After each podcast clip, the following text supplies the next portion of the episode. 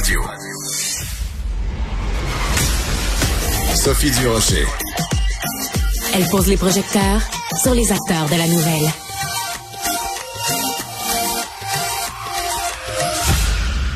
Son film Les Roses a vraiment impressionné le Québec, un succès autant euh, critique que public et il a changé euh, de la meilleure façon qui soit la façon dont les Québécois voyaient les documentaires. Félix Rose est avec nous. Bonjour Félix. Oui, bonjour. Félix Rose, documentariste, producteur, euh, scénariste. Écoute, on apprend euh, dans les journaux, oui, on l'apprend aussi sur ta page Facebook, que tu as reçu le feu vert pour produire un nouveau documentaire. Ça va être quoi le sujet, Félix?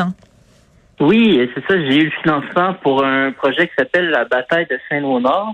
Et dans le fond, ça porte sur une crise assez méconnue euh, qui s'est passée dans la petite communauté de Saint-Léonard sur l'île de Montréal et qui opposait la communauté italienne et la communauté francophone par rapport à la langue d'enseignement. Parce qu'à l'époque, euh, c'était pas, il y avait aucune réglementation par rapport à la langue d'enseignement.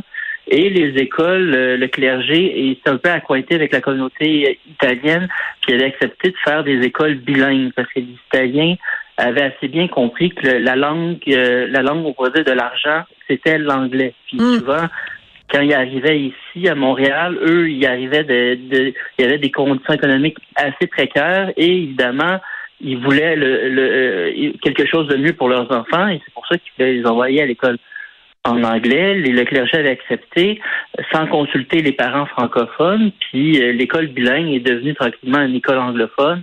Et les parents francophones se sont révoltés de ça euh, parce que leurs enfants venaient à la maison par anglais et ça a donné lieu à une crise euh, assez, une crise assez sensationnelle à la fin des années 60 qui a mené dix ans plus tard à l'adoption de la loi 101. Donc, c'est vraiment la genèse de la loi 101.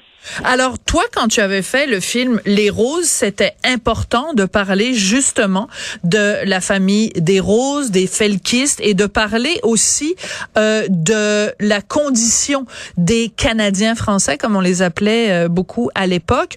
Euh, et d'essayer de, comprendre leur révolte, de d'essayer de comprendre la misère dans laquelle ils vivaient, qui a, qui a fait en sorte qu'ils ont justement devenu membres du FLQ et posé les gestes qu'ils ont posés. Dans quoi, en quoi ce nouveau documentaire-là que tu prépares va nous aider à mieux comprendre le Québec d'aujourd'hui? Mais avec les roses, euh, il fallait que je fasse des choix. Puis quand j'ai vraiment plongé dans l'histoire familiale, mon père avait été mobilisé à Saint-Léonard. Il avait été dans les manifestations qui avait été à euh, McGill français, qui a été une grosse manifestation pour franciser euh, l'université de McGill. Euh, donc, moi, j'ai pas pu explorer ça dans les roses parce que j'ai réalisé à quel point l'ampleur de cet événement-là et que ça demandait quasiment un film juste pour comprendre cet enjeu complexe qui est la langue. Donc, j'en parle brièvement dans le film. On va en faire en allusion, mais j'étais beaucoup plus sur la, on va dire, l'aspect social et l'aspect national que l'aspect linguistique. Tandis que pour moi, la, bataille de Saint-Léonard, c'est comme un, une espèce d'élément euh, complémentaire aux roses pour comprendre justement cette, euh, ce sentiment d'oppression que vivaient les Canadiens français. Parce qu'une des raisons de leur humiliation, c'est beaucoup la langue, surtout à Montréal, où moi je sais que mon grand-père qui travaillait dans la musique de sucre devait parler en anglais euh, à son patron. Donc, c'est un élément assez important. Puis avec la bataille de Saint-Léonard, c'est cet élément-là que j'ai envie de creuser. Alors, ça va être euh, intéressant justement parce que de quoi on parle beaucoup au Québec depuis depuis quelques mois. Quand on regarde, mettons, euh, Emmanuela Lambropoulos, la libérale, qui dit oh non ben non, ben moi y, a, tu un problème? Y a-tu euh, une là le français est-tu menacé au Québec? Ben non, ben voyons donc ça, ça va, euh, ça va peut-être servir aussi à prendre les jeunes puis à leur brasser la cage en leur disant, écoutez, arrêtez de parler euh, une phrase en français, une phrase en anglais, parce que vos vos, vos prédécesseurs se sont battus pour que le Québec soit français. Oui, ben c'est une des raisons pour laquelle que j'ai envie de faire ce film-là, parce que la loi 101, tout le monde a entendu parler, tout le monde connaît cette loi-là, mais l'idée c'était de l'incarner à travers des personnages et ceux qui se sont battus, parce que Camille Lorrain, dans le fond, c'est grâce à lui qu'il y a eu cette loi-là. Mais ça, euh, euh, si c'est possible, c'est grâce aux personnes qui ont labouré le, terrain avant. Puis il faut comprendre la bataille de Saint-Léonard, ça a été un échec, autant du point de vue des Italiens, des francophones, Euh, ça s'était vraiment euh, mal terminé. Les porte-étendards euh, des francophones, mettons Raymond Lemieux, qui était dans tous les médias pendant deux ans, ça s'est mal terminé pour lui. Euh, le gouvernement Bertrand l'a accusé de sédition quand hum. c'était des manifs pacifiques, dont ils l'ont brisé moralement, financièrement. après, il s'est retiré complètement, et puis ça a vraiment un impact négatif dans sa vie. Puis tous les personnages, ce soit autant le, premier ministre Bertrand qui a imposé une loi, la Bill 63 du libre choix pour la langue, qui a vraiment pas passé comme une lettre dans la poste, euh, que ça a eu un impact sur le premier ministre, qui est considéré par plusieurs comme l'un des pires premiers ministres de l'histoire moderne parce qu'il n'avait pas compris cet enjeu linguistique-là. Jean-Jacques Bertrand, oui. Jean-Jacques Bertrand, ça l'a mené à, c'est vraiment le Bill 63 qui a tué l'Union nationale. L'Union nationale s'est jamais remis de ça. Donc, je trouvais qu'il y avait vraiment, c'était vraiment euh, la crise de Célon d'Or, c'est comme une tragédie, une tragédie mhm. grecque mais qu'on ne connaît pas puis que j'aimerais faire découvrir. Euh, ton film Les Roses, euh, une des, des, des, choses les plus impressionnantes quand j'étais allée le voir euh, au cinéma, parce que je l'avais vu deux fois, euh, une fois en visionnement de presse, puis après je suis retournée au cinéma, c'est que c'était rempli de jeunes dans la salle. Et ça, ça m'a fait tellement chaud au cœur. Euh, comment comment on, on, on, se prépare justement à faire un film en se disant ben on veut que les jeunes aillent le voir, on veut que les jeunes soient sensibilisés à ça. C'est quoi ta, ton, ton, coup de baguette magique pour arriver à intéresser les jeunes? C'est difficile de répondre parce que moi, je me souviens qu'à l'ONF, on m'avait dit, tu sais, prépare-toi, ça va être juste des têtes blanches qui vont aller voir ton film. Donc, c'était personne n'avait prévu le, le, phénomène avec les jeunes. Ça, ça a été une surprise pour tout le monde. Je me souviens, les, les, les diffuseurs, les salles nous appelaient pour dire il y a juste des, des jeunes dans la salle. Hmm. Donc, peut-être les pistes que j'ai, c'est que peut-être la façon de raconter, je pense que ma façon de raconter n'est pas très didactique. C'est assez accessible.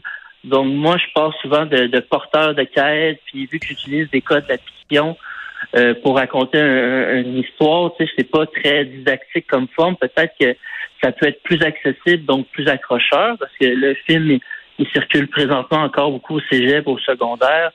Puis euh, je crois que vu que on, euh, si je prends l'exemple de Les Roses, c'est Les Roses, c'est une famille, tout le monde peut se reconnaître dans la famille, la grand-mère qui veut comme sauver ses fils. Donc pas besoin de comprendre tous les enjeux politiques pour embarquer dans l'histoire. Donc, je pense que les gens peuvent embarquer dans l'histoire, puis à travers l'histoire, là, euh, ça peut susciter une curiosité, puis ils, peuvent décider d'aller euh, chercher les compléments d'information ailleurs, puis s'informer plus justement sur l'oppression qu'avaient vécu leurs grands-parents, parce que peut-être pour finir là-dessus, moi, un élément que, qui m'a vraiment euh, marqué quand j'ai fait ma tournée des universités, les jeunes me disaient toujours, tu sais, on s'entend que la question du racisme est très euh, importante présentement chez les jeunes. Ils disaient tout on ne savait pas que nos grands-parents avaient été victimes de racisme et d'oppression. C'est ah. comme si ça n'avait pas été transmis. Donc, je pense que ça, ça avait un impact chez les jeunes qui comprenaient pas que, si on parle beaucoup de, euh, de, de, de, ce thème-là, ils comprenaient pas que ça avait été présent ici, puis ça fait pas très longtemps, on parle de 50 ans, là, pas 300 ans. Mais c'est très important ce que tu viens de dire parce qu'en effet, c'est on a l'impression qu'ils entendent parler juste de ça et ils se font parler que du privilège blanc. Puis là, tu leur dis OK, je veux bien le privilège blanc, mais regardez des blancs au Québec dans les années 50, 60 comme ils étaient opprimés. Puis on parle beaucoup de ces temps-ci aussi de décolonisation. Ben je veux dire s'il y a des gens qui ont été victimes de la colonisation, qui ont été opprimés par la colonisation, qui ont été victimes et opprimés par le régime britannique c'est toujours bien les Canadiens français. Fait que c'est important de leur brasser la cage à ces jeunes-là pour leur faire euh, qu'ils se rendent compte que s'ils en cherchent des victimes, ils ont oui, bien sûr, il y en a autour d'eux, mais leurs ancêtres aussi, puis euh, leurs grands-parents, puis leurs parents aussi en ont en ont en ont en ont bavé. Oui, exactement. Ça, ça fait partie de, de ma démarche de qu'on puisse se réapproprier cette histoire-là. Parce que c'est ça qui est étrange, c'est que il y a vraiment, puis ça c'est propre au Québec, cette, cette, euh, cette coupure avec le passé. Vous direz que les jeunes, il y a une communication qui se fait difficilement de génération en génération, qu'on comprend même pas les batailles de nos parents juste une génération d'avant. Donc ça, c'est un, ah, moi, c'est quelque chose que auquel je m'attaque avec mes films. Tu sais. Ouais, absolument. Puis je tiens à le à le mentionner. Ton film, euh, donc Les Roses, c'était il y a deux ans, mais il est encore euh, même deux ans plus tard parmi les livres, les films, pardon, les plus euh, téléchargés sur la plateforme de de l'ONF. Donc c'est quand même assez impressionnant. Tu as toutes les raisons d'être très fier. Puis écoute, on a très hâte de voir la bataille de Saint-Léonard, le prochain film de Félix Rose. Merci beaucoup, Félix. Merci, merci, bonne journée. C'est comme ça que se termine l'émission. Je voudrais remercier Charlie Marchand et Tristan Brunet-Dupont à la réalisation, la mise en onde, Marianne Bessette à la recherche. Et ben, j'ai quasiment envie de finir l'émission en vous chantant du Martin Sinclair. Ben non, c'est une blague, voyons donc. j'ai déjà chanté de Whitney Houston cette semaine. Ça suffit, là? Les demandes spéciales. Non, non, je chanterai pas. Merci et à tout bientôt.